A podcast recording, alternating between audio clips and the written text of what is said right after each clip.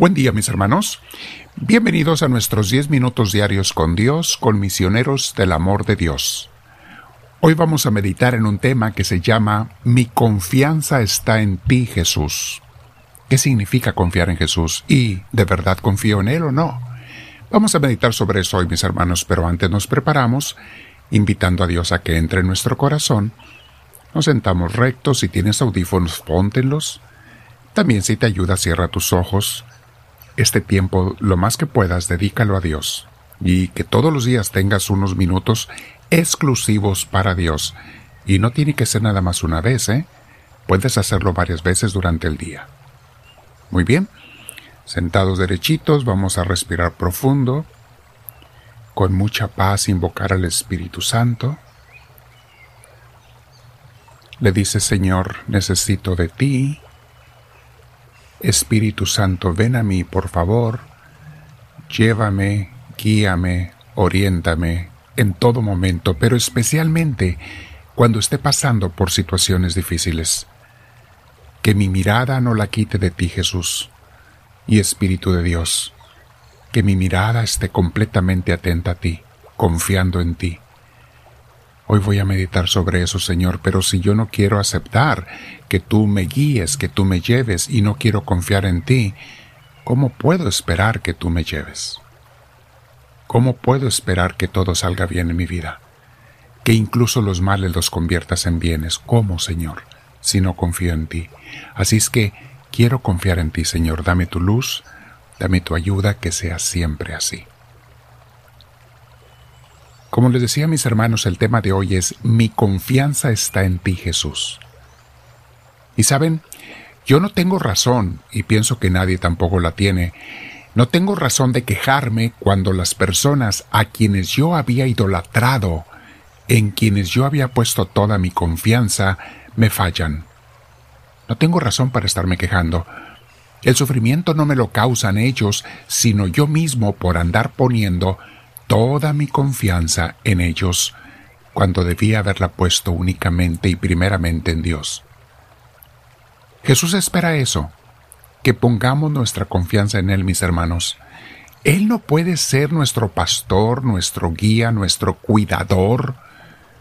Dios no puede velar por nuestro bien, por mi bien, si no le confío. Y no es una confianza leve o a ver si o a ver qué pasa, es una confianza total.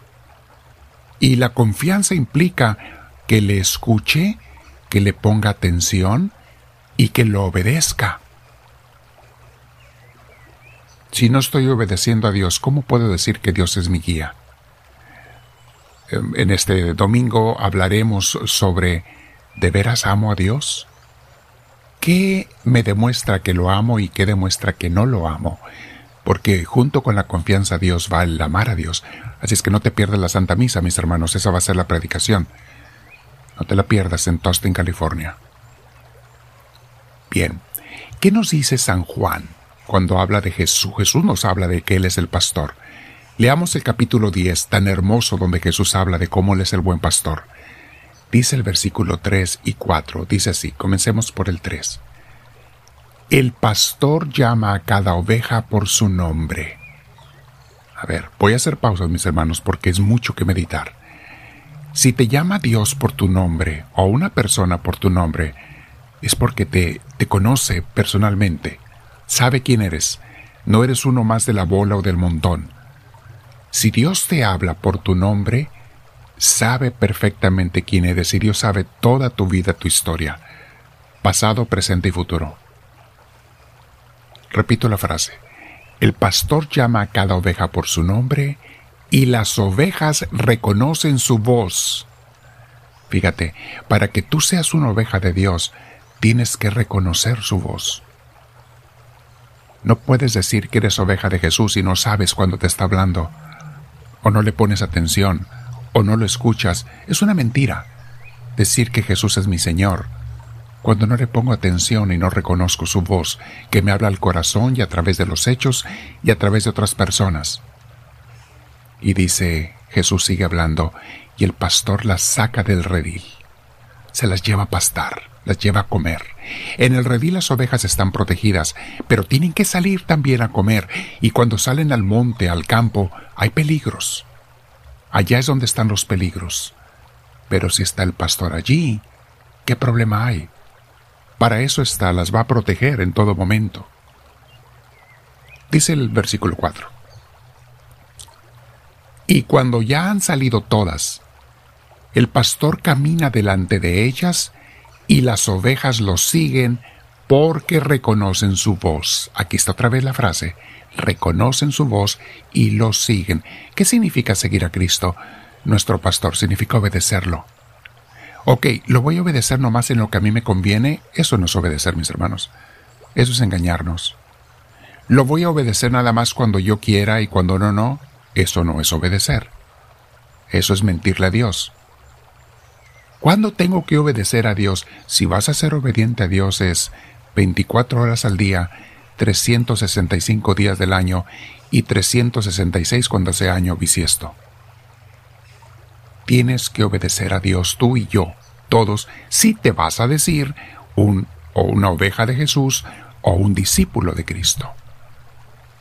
Decir que sigo a Dios, que lo obedezco, pero hago lo que yo me da eh, la gana en mi vida, y yo manejo mi vida como yo quiero, y yo tomo las decisiones solo, y no le consulto, y no paso en oración tiempo con Él, es una mentira. ¿Para qué nos engañamos? ¿A quién queremos engañar?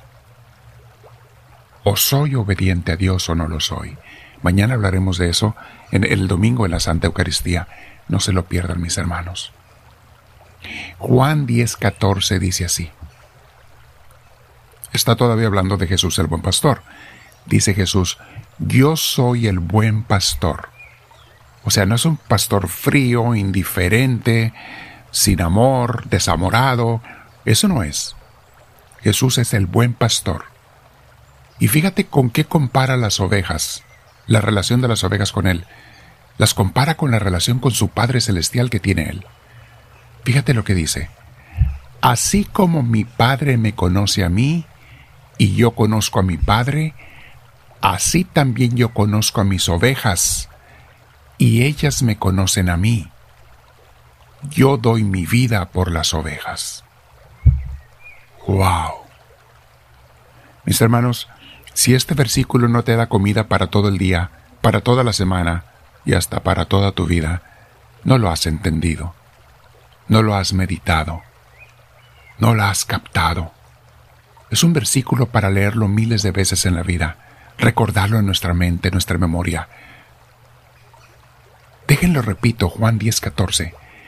Yo soy el buen pastor, así como mi Padre me conoce a mí, y yo conozco a mi Padre, fíjate, así como Él y el Padre se la llevan, Así también me la llevo yo con mis ovejas, dice Jesús.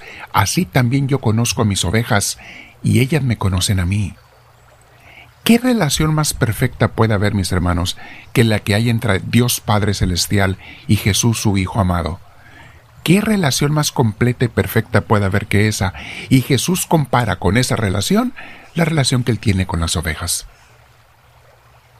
Y tanto así lo comprueba Jesús para que vean que esto no es broma, dice Jesús que esto no es mentira, termina el versículo diciendo, yo doy mi vida por las ovejas. Si tú algún día dudas del amor que Dios te tiene a ti, basta que mires a un crucifijo. Por eso es muy importante que tengamos o carguemos crucifijos. Por eso para los católicos cristianos es una señal fundamental que nos está hablando completamente del amor incondicional e infinito de Dios por nosotros, del amor de Jesús por ti y por mí.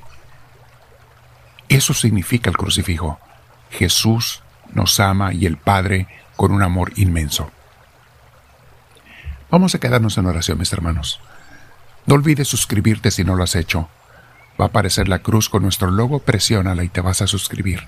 Y poner el like para que nuestra la manita para arriba, presionarla, para que nos den a conocer con otra gente.